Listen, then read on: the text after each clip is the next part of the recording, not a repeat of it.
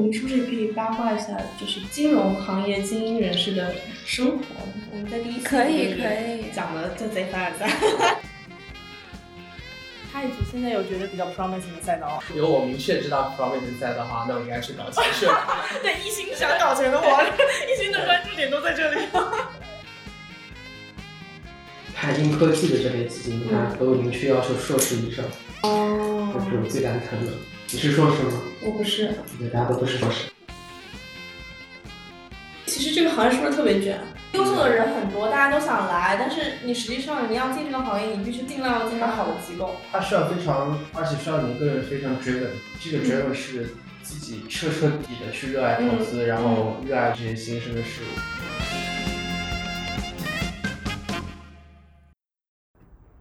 这一期呢，我们邀请了嘉宾来一起聊一聊一级市场，聊聊 PVCFA。但由于我们聊得过于深入，我们整期内容有长达四个小时之久。我们聊了聊 Fancy 的一级市场都是啥，都在干嘛，需要什么 skill sets，也聊了为什么会选择 FA，聊了这个行业的特点，为什么会选择 PE 和 VC，都能收获些什么。最后我们聊得特别发散，也聊了当今的九九六大厂的纺织女工和我们各自的自我的 ego，所以这期内容非常丰富。那为了让大家能更好的收听，我们将把本期内容剪辑成三期来为大家呈现。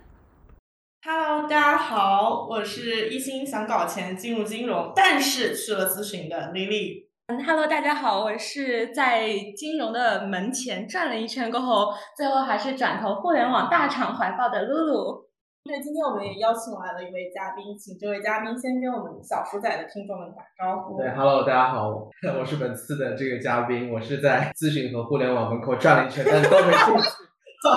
最后转头准备去金融行业搞钱，但是也没搞到钱，准备去提升一下自己。我们今天这个组合非常的有意思，大家都在门前转了转了一圈。最后去往了完全不同的方向。那今天其实是我们求职系列的第二期，呃，金融这个行业，或者说你再聚焦一点，PE、VC、FA 是大家日常听到过很多很多的词汇。我相信，不管是对于学生朋友，还是在工作的朋友们，都有想过，未来有一天，也许它就是我的职业选择。就像我一样，一心只想搞钱，想着什么时候能够过去。所以我们今天就是想跟大家一起探讨一下。一级市场的买卖方究竟是啥？他都在做些什么？以及很关键的是，他到底赚多少钱，能不能搞钱？当然，还有我们会去解析一下为什么大家愿意进入这个行业，这个行业进去之后它的优缺点是啥，以及相对应的我们怎么样进入这个行业，它所要求的 skill sets 是什么，以及最最后我们会去帮助大家梳理一下应该要怎么样的去选择这些 offer。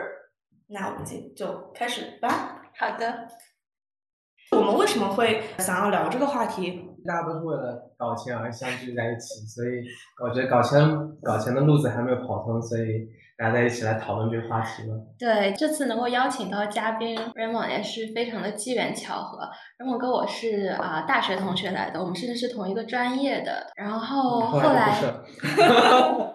其实我们还一起做社团活动啊什么之类的，甚至还是学校的一个职业发展协会的呃同样的 member。只是我我们甚至都同样都是那个咨询 line 的。对，但是你们俩最终选择了两条职业路径。对我我坚定不移的奔向了咨询的怀抱。其实我当时还挺坚定的。就是像刚刚提的，像我其实一直是在这个行业外徘徊，一直想进去，想去搞钱，但又不知道这个行业究竟在发生什么。所以今天能请到 Raymond 过来跟我们一起聊一下这个行业到底是啥，其实非常有意思的一个话题。那要不先请 Raymond 介绍一下，到底这个行业里面都有些什么分类？什么 PE、VC、FA 都是些什么鬼？投资行业这块儿，特别是一级这，呃，一级市场这里，大家所讲的会把它分成两个部分嘛，一个就是 buy side 买方这一块儿，一块儿就是卖方这一块儿。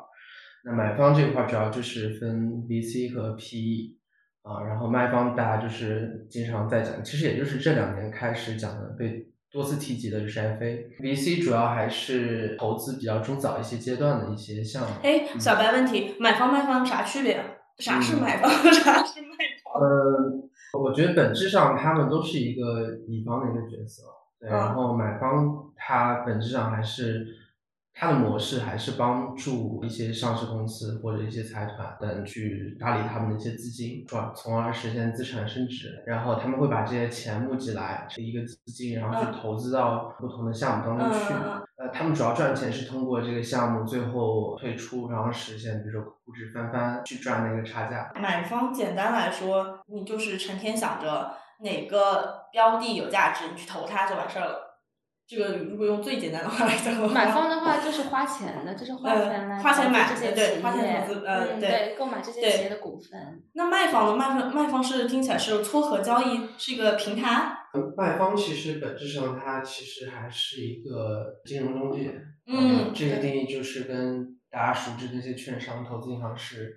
本质上是一样的。如果有跟我一样小白的这个听众，请自动把买方投钱的那个人联系在一起，卖方就是个中介。买方很简单，我就是在花钱嘛，只是说这个钱的来源可能是一些其他的有钱人，我只是帮助花钱。可能现在有钱的人是一些基金啊，一些 family，一些有钱的家族啊，学校 whatever。这次是一个稍微浅显的易易懂一些的一场，所以说我们可能会主要就简单一些分享，你就只要记住那个买方的话，他就是花花钱的对。然后卖方的话是就是中介，对，就是撮合交易。对 或者说举个简单例子，能够方便大家更更简单理理解吧。买方会投资一个项目，并且在项目之后成长过程当中去赚它成长的这样的钱。卖方是，哎，我把这个项目推荐给那个买方，在买方找到这个项目之前，提前找到这样的一个项目，并且把它的一些亮点给挖掘出来，能够更早的卖给买方。呃，从 FA 业务角度上去看，它只是整个大的投行业务当中一个小的一个分支。嗯。啊，其实现在有越来越多的一些券商这种传统意义上的大投行切到一级市场去做 FA 这样的一个业务啊，也是有这样的一个现象。嗯或者说它的整个模式就是它自己会去找到一些合适的这个标的去做一些筛选，然后把嗯这些标的推荐给一些买方。就相当于那种精选电商，编辑精选推荐给我。我觉得它对于买方而言，它有一定的价值，就嗯是我是帮你去做一些筛选。从买方角度上，它只是项目的一个获取的渠道之一。是，如果一个优质的 FA，其实就是一个优质的一个渠道啊，甚至是有一些倍数。我们平常提到的几个耳熟能详的买方有些啥呀？其实买方有很多很多分类嘛，B、C 阶段主要是一些包括从天使到一些成长期的一些项目，PE 到一些中后期，甚至他会去投一些可能上市的一些项目，比如说像早期的 VC 基金，比如说天使的像。隔壁的那个启迪，或者说是像真格呀，然后天使还挺多的。VC 阶段的光速、蓝驰，像红杉，红杉现在红杉也投早期了嘛，也到这个还有那个很有名的那个高张磊高磊，高磊嗯那高磊是属于啥呀？高瓴和红杉都覆盖的很全全，对对对哦就它原来本身还是投二级市场投的非常好嗯，，PE 做的也不错，然后嗯现在是到了 VC 和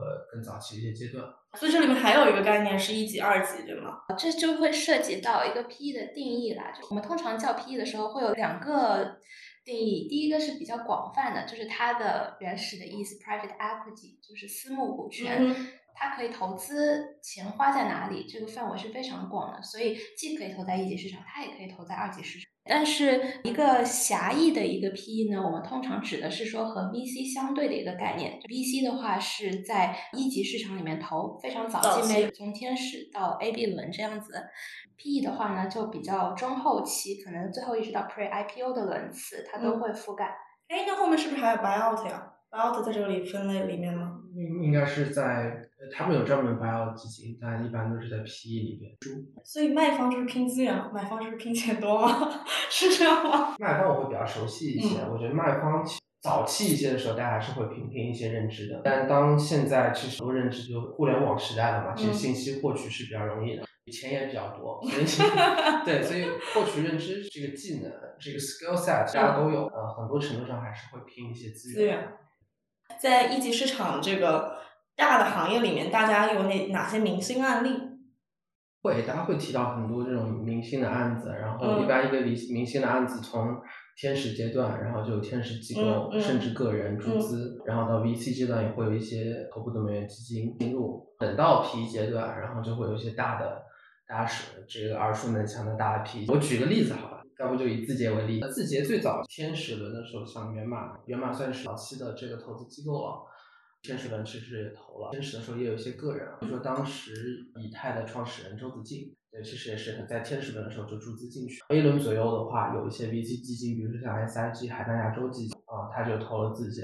那到了 B 轮的 C 轮的时候，其实就有像红杉呐，像顺为，但其实这个阶段也是偏怎么说呢，就是还是 VC 和 P。比较边界比较模糊的这样一个阶段，这你会发现，其实像红杉，其实它 PE 阶段也会出手。再往后的话，像到一轮的时候，就是有 GA 范达西洋投。再往后，就像大家耳熟能详的像 KKR、像春华、像云峰，对这种类型基金，像 Tiger。那现在像这种在买方市场里面，除了一些比较传统提到的一些基金的公司，就专门做这个行业的公司，其实是不是还出现了一些其他的玩家？之之前不是一直在互联网行业里面，就很多人提腾讯的战投。那他们是在投啥呢？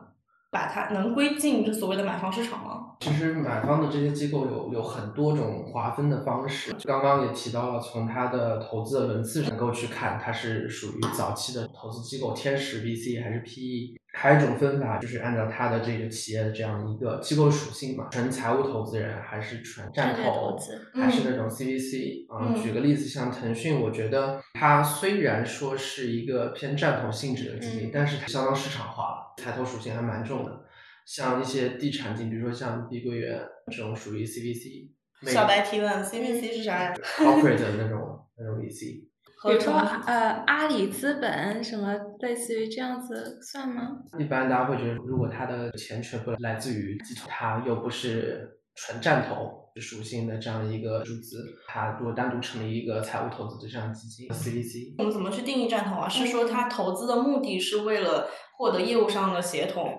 我们对于战投还是财务投资的定义的话，对，in case 这边可能有些朋友不是特别了解，取决于他们投资的一个目的，会有一个粗浅的一个划分了。如果这个投资的机构它投资的目的是 for 财务的回报，它就被定义为财务投资者。他可能会追求一些 synergy，他可能是一个行业产业中间的人机构的话，那我们可能会把它定义为一个战略的投资者。那在这个过程中，可能会涉及到的就是他们对于这次投资的一个介入程度。其实也不一定，包括其实战投和 CVC 本身界定不是特别清楚。那往往你去找腾讯或找阿里，阿里其实在 buyout 方面其实做的还不错。接触他们会有几个显著特征，相对而言，这些机构比那些纯财投。扁平的那种快速决策机构来说，它的决策流程会比较慢。它一般也会，特别是考虑到 synergy 部分的时候，会跟业务做一些沟通和探讨，所以整个过程就会变得异常慢，特别是 buyout。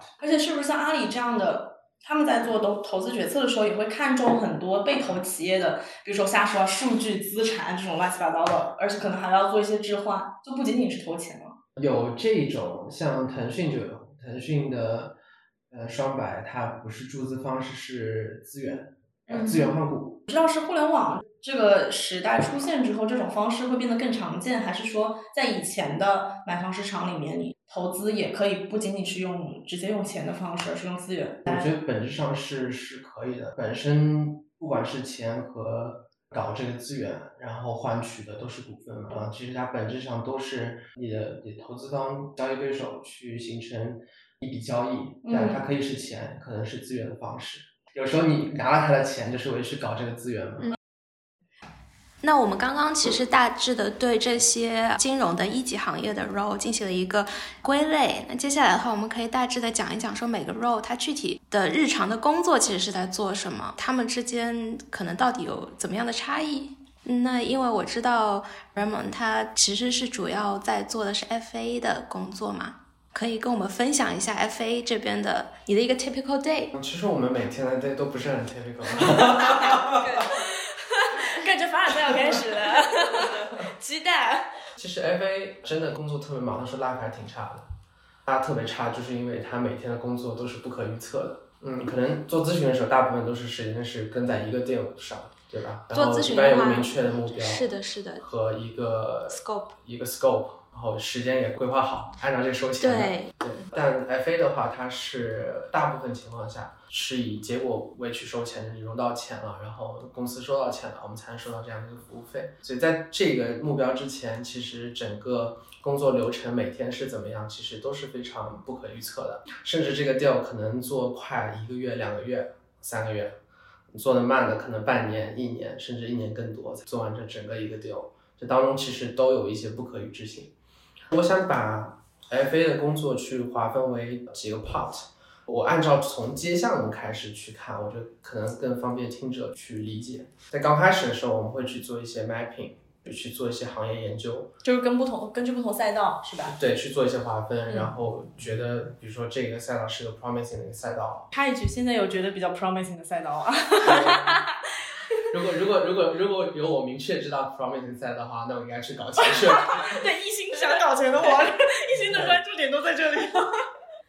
等你把整个行业图谱做完之后，你可能会去去找里面你能去 touch 到的这些公司，然后去跟他们去聊。一般的 FA 都是合伙人或者说比较 senior 的同事去去聊，然后去去这样的一个项目。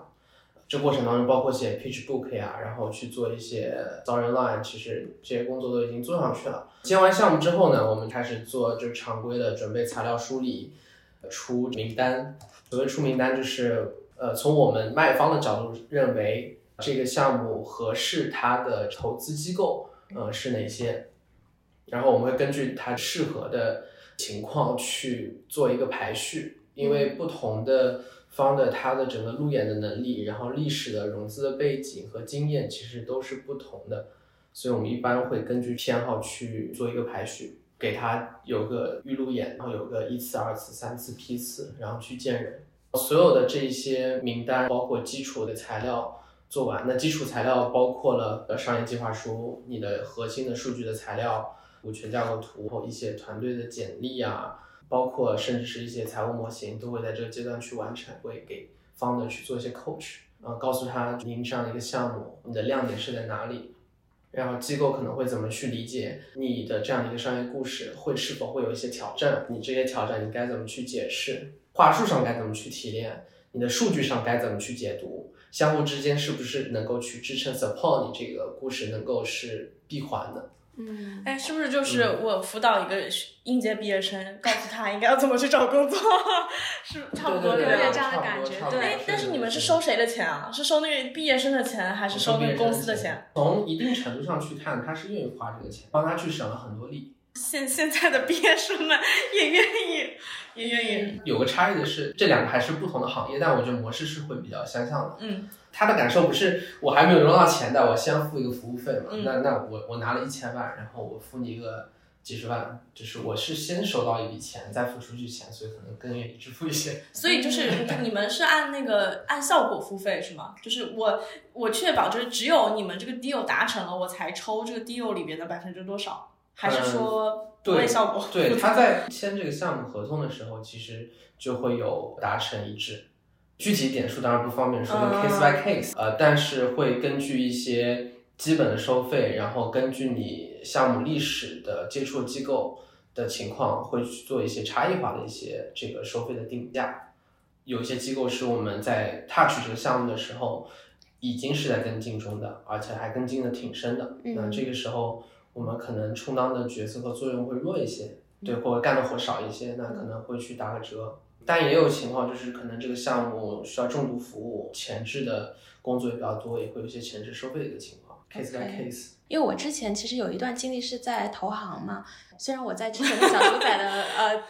故事中间呃比较省略了这一段，我做过一段时间。那当时的时候，它实质性的工作其实也是偏 FA 这样子的。那我听下来的话，觉得这个跟我在投行做的经历其实非常非常相似。那唯一稍微可能不太一样的地方，可能就是在接项目以及在把项目卖出去的过程中，更多的 leverage 到投行自己内部的一些 network 和那个资源网络。对，除此之外，整个流程上面我觉得是非常非常同质化。我也不是很确定，呃，投行的 FA 部门和这个独立的 FA 的公司之间到底有什么差异呢？嗯，我坦白说，我还没有认识投行的 FA 投行的部门，对，其实并不知道他们的打法和策略是什么样子。但就是市场上就同行有了解过，因为真正赚钱的是 IPO 嘛，yes，甚至之后，所以他在早期的时候，比如说后期他就介入进来，然后他有很多认识的一些买方的资源，用很低的价格去切。但是他这个不赚钱，他主要是获取流量。最后变现的时候，互联网打法，对，先圈免费圈用户，再割你韭菜。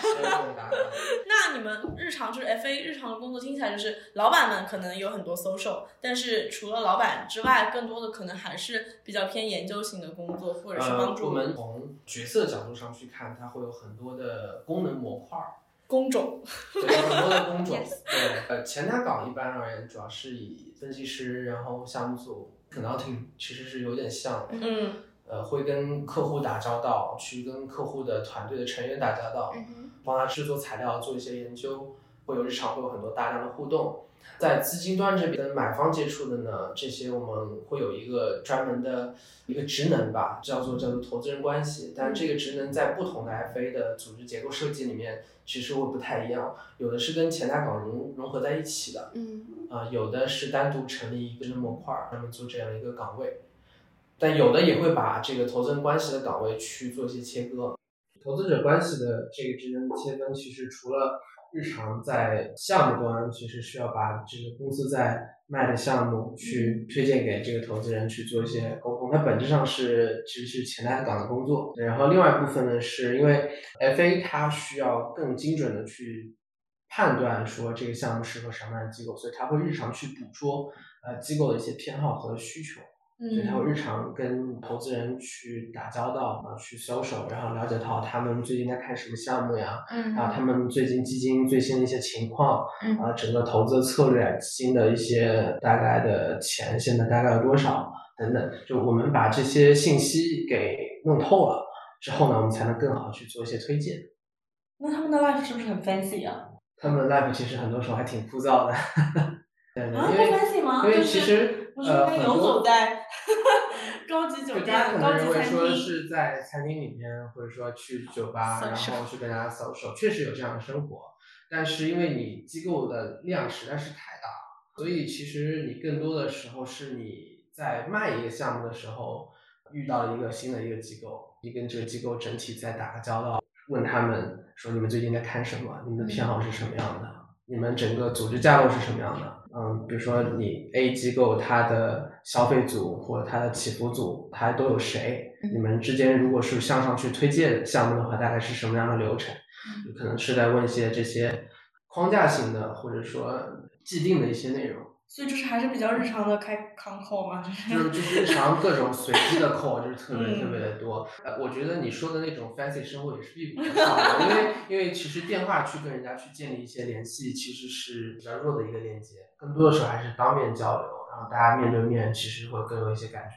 对，这个是差不多 IR 的工作，甚至有一些资深一点的 IR 才能帮助 FA 去做一些募集基金的一些一些工作。因为其实现在的，不管你去看 FA 里面，像华星，然后像汉能，其实汉能已经更多转转向，其实投资也做挺多了。华星其实华兴新经济基呃基金其实也做挺大的。FA 除了在赚交易费之外，投资收益就是作为一个买方的角色，其实也是在更多去做。我理解，就是现在呃，可能这个行业上面的各个 stakeholders，他们都在扩展自己在这个链条上面的布局，所以可能原来是做卖方的，他会涉及到一些买方的工作，然后原来是做买方，他可能从他的你投的企业的维度上面，然后变得更广。刚开始可能就是会去跟投一些项目。你自己做的，然后觉得这项目之一特别好的，也会去做一些跟投的参与。那具体到你在做 FA 的这个工作中，你可以给我们跟我们分享一下 typical 来说，我知道你说没有 typical day，typical 的一些工作涉及到什么呢？就具体在做啥事？简单来说，研究赛道，服务客户，就是每天都在卖嘛。什么鬼？OK。嗯，比如说早上醒来，八点九点安排了一个一个 con call，跟项目方的 call，比如说复盘一下这一周，或者说昨天的哪些重要的一些会，觉得有什么提升的地方，也可能是跟问询的投资人去做个预沟通。比如说，我发了一个项目的商业计划书出去，然后他对此表示感兴趣，跟你做一些简单的交流，会先把一个项目大概半个小时之内快速跟他介绍一下基本项目的情况，比较大的颗粒度的一些数据。然后这个项目一些亮点介绍完之后，他会有个大致的认知，然后判断说要不要接呃进一步去跟项目的团队去做路演，进一步的一个接触。你们就是在帮创创作者什么鬼帮创业者讲故事，只是帮他省力这故事，他还是会讲他的商业模式是什么样子的。对，就是你们是在帮他梳理清楚这个故事应该啥样，然后帮他们准备好一些材料和论据去支撑。大大小小也接触了大几十个不同类型的 founder，呃，创业团队。我的想法是，他跟至少跟咱们这群人是很不一样的。嗯，就是那些创业者，他可能是很强的这个有很强的落地能力，有很强的这个技术背景，然后又很成功的在企业大的企业里面做管理层或者说重要核心业务部门的这样一些岗位，他可能事儿干的特别好，但他重新去复盘做这个商业故事的时候，把他这个事儿给讲清楚的时候，他整个思路其实是没有经过训练的。嗯。嗯，当然也有训练特别好的，但很多程度上是他不能够把这个商业故事很好的 top down 去去讲清楚。我听到现在，其实觉得，因为 Raymond 他在这个行业太过的深入，太过的 senior，所以他其实现在很认真的构思这个行业很深度的东西。但是，而对于丽丽本人来说，对这个行业一一头雾水，听到买方卖方都要在脑子里先过一遍，究竟是指什么？对，这个时候我觉得我就有一些价值关键的作用。其实我在之前的时候又省略了一小段经历，就是我在咨询互 联网中间，其实有大概一年多的时间是在金融行业门口徘徊。不光刚刚提到的那个投行的经历，我还花了大概十个多月的时间待在一家那个 PE。我作为一个入门的一个人，可以从比较浅显易懂的角度，然后给大家分享一下。然后刚刚 Lily 呢，其实提了一个问题，是说到底 FA 在为这些初创企业们做些什么？那 PE 呢，它作为一个买方，其实呃一直来说，它的做的工作就是看那些 FA 以及初创企业拿给我们的 PPT 也好，各种材料也好，来决定说这个公司值不值得投资。所以说，我觉得我也一定程度上可以分享一下。简单来说，就是一个初创企业，它运营的蛮 promising 的时候，FA 介入来试图把这个初创企业和我们买方，就是有钱的人对接在一起。在这个过程中呢，FA 会帮助这些初创企业把把自己 sell 好，把自己讲好我自己的商业模式的故事，然后让我们这些花钱的人觉得说这个公司很 promising，前景很好，它值这个好的价钱，然后让我们这些 PE 来花钱。好的价钱。就让我们 P 来花钱，所以说它所有围绕着那个初创企业的服务，都是在帮助他们从那些软性的角度来提升这个企业的价值，可能会就是提炼出来一些投资的亮点，说啊这个企业的商业模式有多么独到，它的团队有多么的优秀，技术背景有多么强势，从各个维度来把这些企业的优点。拎出来，然后 highlight 出来，摆到 PE 的面前，让 PE 意识到说这是一个很值得投资的标的。那这是 FA 它在为初创企业提供的服务的内容。一个买方的机构，它里面内部也是从分析师，然后到呃，收到 senior，收到 VP，到在更更高层的一些大佬们。对，其实他们内部也是一条推荐的一个过程。下面的同事去 pitch 到一个案子，做一些基础了解之后，也是向上汇报。一定程度上，其实卖方的角色会跟这个有一点点的重叠。因为实在是我太小白了，所以我每次听到买方卖方特别 confusing。所以，哎，其实刚刚 Raymond 讲那个，不管是有钱的花钱的那个团队，还是中介那个团队，其实。其实都有那个自己的分析团队。我的问题会是，那既然大家都可以分析，那最终中介那个团队究竟它的差异化的价值在哪呢？大家都能做分析。呃，一个好问题。其实坦白说，卖方的分析的思路会跟买方略有不同，以及它当中使用的手段。卖方一般都是可能做些桌面研究，然后跟市场上的买方的朋友们去打听。说一些项目和赛道一些基本情况，包括一些数据的一些情况，其实是一个比较鱼龙混杂，然后但是其实又是能够获得一定信息不对称的一些一个路径去获得这些数据。这不就是咨询公司吗？大部分情况下会根据这个我们接的一个项目去他的 founder 对于整个行业的理解，然后他这个商业故事理解做展开的研究。那买方不一样，买方其实他是先是对整个赛道的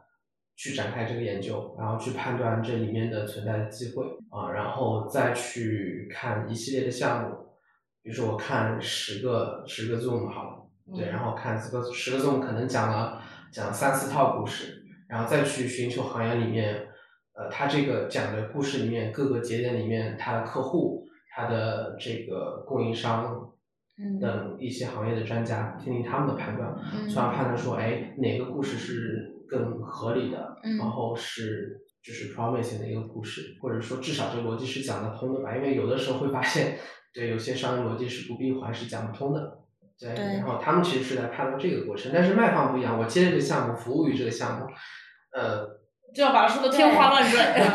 其实也不一定是。呃，就是我们本质上还是站在一定的事实基础上，对对对。对，并不会去捏造一些东西。对对，但是可以想象，就是如果是做那个卖方的话呢，我作为一个中介，我很必然就是在努力的挖掘这个被投企业的亮点和有竞争优势的地方。但我作为买方的话，我肯定关注很大程度上会 focus 在这个被投企业它有哪些潜在的风险。我在投资的过程中的话，我到底能不能至少把我钱保本收回来？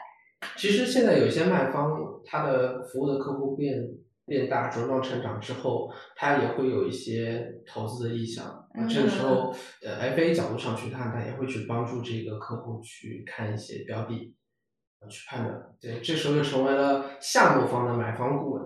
不管是什么，他都是一个顾问的姿态去介入的，他永远是一个中介。嗯，对。所以其实就是，不管是在呃中介里。还是在花钱的那个团队里，虽然都要做分析，但他们的关注视角会不一样。但是你回到最根本的那个，对于呃想要进入这个行业的人来说，最根最根本的底层能力其实差异不大。skill set 上其实是会差异不大，但后面我们聊到这个转行的时候，告诉大家这里面最大的一个问题和差异是在哪里。呃，我刚刚说的就是因为两者它的目的不同，所以它的展开的研究，它的思路是。和花的时间和手段都是略有差异的，所以经常会出现的问题就是，我告诉投资人说，我这项目有 A、B、C 三个亮点，并且它这个商业模式怎么怎么好。其实因为我之前的时候的那段经历是在做 PE，我们看的是相对中后期的，看到 Pre IPO 轮次的。那我的一个感受就是，对于非常偏中后期的 PE 来说，它会相比 VC 会更看重我们的一些 hard skill。那具体而言，可能就是 financial modeling 啊之类的。那也许相比之下的话，VC 可能就不是那么的关注这个企业它的一些财务的表现，也也非常 straightforward 嘛。因为在非常非常早期的那些企业的时候，他们可能 maybe 财务表现还不是那么好。你光从财务角视角来判断的话，可能会筛选掉一批 high potential 的一些企业。嗯，我自己感觉 skill set 上面可能会有这么一点差异啊。因为其实每个具体话题其实都可以讲得很深，这个问题也跟最前面的 VC 和 PE 它到底区分是在哪里，区别在哪里，其实也会有点到，就是 PE 阶段基本上是投资有利润，中后期，然后有一定的利润或者说有明确的财务回报的这样一些项目，VC 阶段对这个的宽容度会更高一些，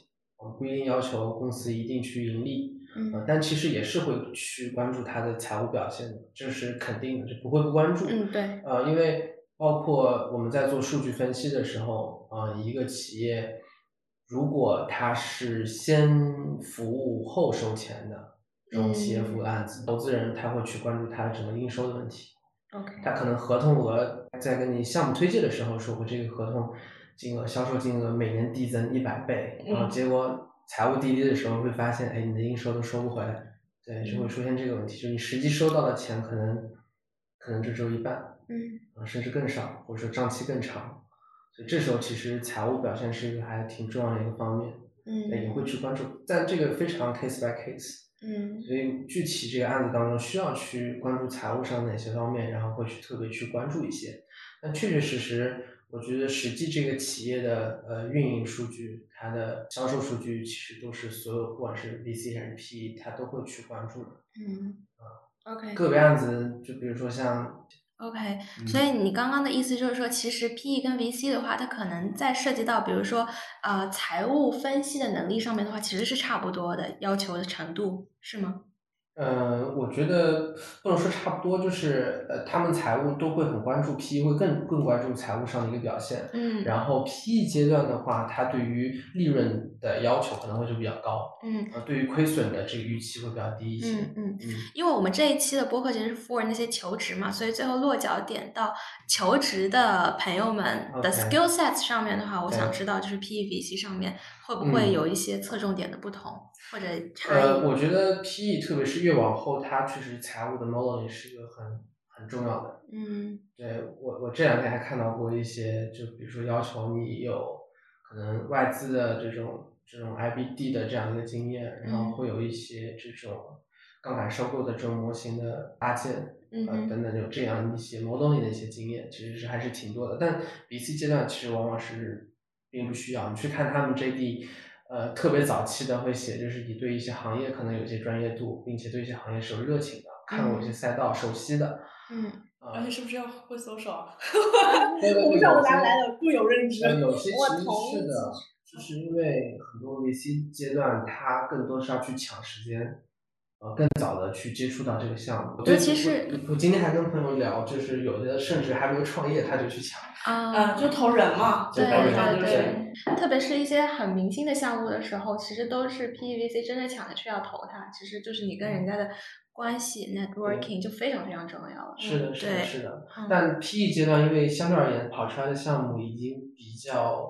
熟知了，或者嗯说相对而言数量没那么多，嗯信息也没有那么不对称，嗯。所以一般而言会比较稳定一些。嗯呃，so far 我们对于这些 PE、VC、FA 啊这些 role 其实已经聊得挺清楚了，包括他们有什么呃差异啊，然后他们具体在每天做什么啊等等。那其实刚好就我们可以接着聊一下，就是这个进入的壁垒。或者说是不是先聊聊你当时为啥会选金融，选选 FA 啊？以及你现在为啥又从你想 FA？想听真话吗？哎，当然，我们就是一个 be real 的 节目。对，然后你为啥现在又想从 FA 去到 PEVC？其实这个行业是不是特别卷？因为优秀的人很多，大家都想来，但是你实际上你要进这个行业，你必须保证，也不是保证，就尽量进到好的机构。它需要非常，而且需要你一个人非常 driven。我觉得在这圈子里是需要非常 driven 的，这个嗯 driven 是自己 彻彻底底的底的去热爱投嗯资，然后热爱去这些新生的事物。下一期我们会详细的跟大家聊一聊，进入不同的行业，我们需要一些什么，我们又能够收获什么，当前困扰 Raymond 的是什么。下期见。